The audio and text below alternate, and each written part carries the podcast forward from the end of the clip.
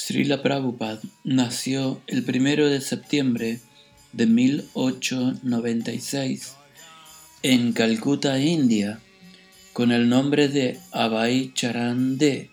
Su padre fue Gaur Mohan De, un comerciante de tejidos, y su madre fue Rajani.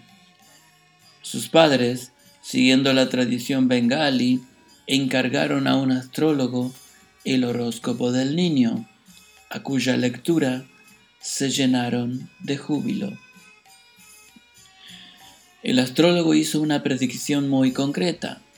Cuando aquel niño tuviese 70 años, cruzaría el océano, sería un gran defensor de la religión y abriría 108 templos.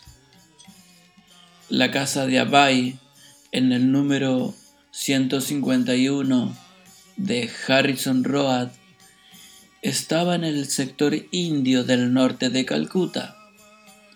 El padre de Abai, Gormohan De, pertenecía a la aristocrática comunidad de comerciantes Sumbarna Banik. Estaba relacionado con la opulenta familia Mulik que había comerciado en oro y sal con los británicos durante cientos de años.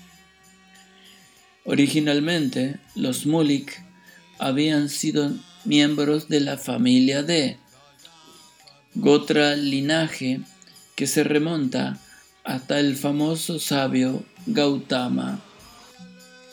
Pero durante el periodo mogul de la India anterior a la dominación británica, un gobernante musulmán había conferido el título de Mulik Lord a una próspera e influyente rama de los D.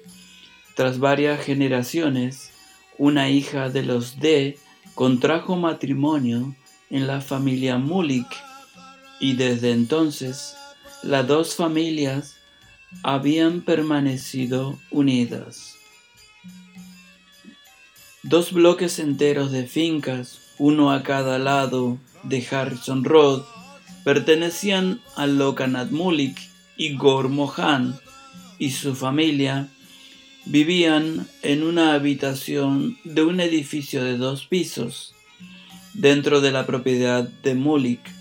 Del otro lado de la calle Frente a la residencia de los D había un templo de Radha Govinda, en el que durante los últimos 150 años los Mulik habían mantenido la adoración de Radha y Krishna.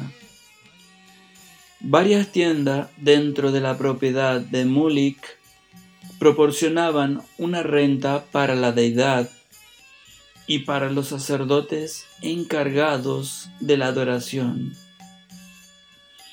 Todas las mañanas, antes del desayuno, los miembros de la familia Mulik visitaban el templo para ver a la deidad de Radha y Govinda.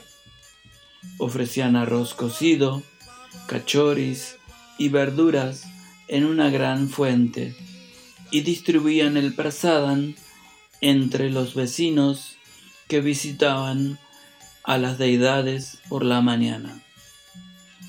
Entre los visitantes de cada día estaba Abai Charan, acompañado a su padre, a su madre o a un sirviente.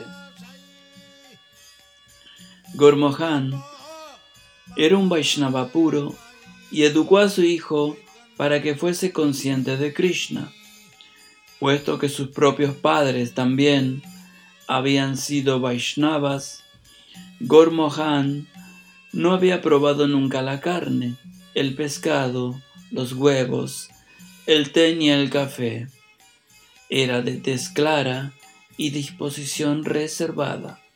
Por la noche, antes de cerrar su tienda de tejidos, dejaba un cuenco de arroz en el suelo, en medio del local, para que comiesen los ratones y así no royesen las telas debido al hambre.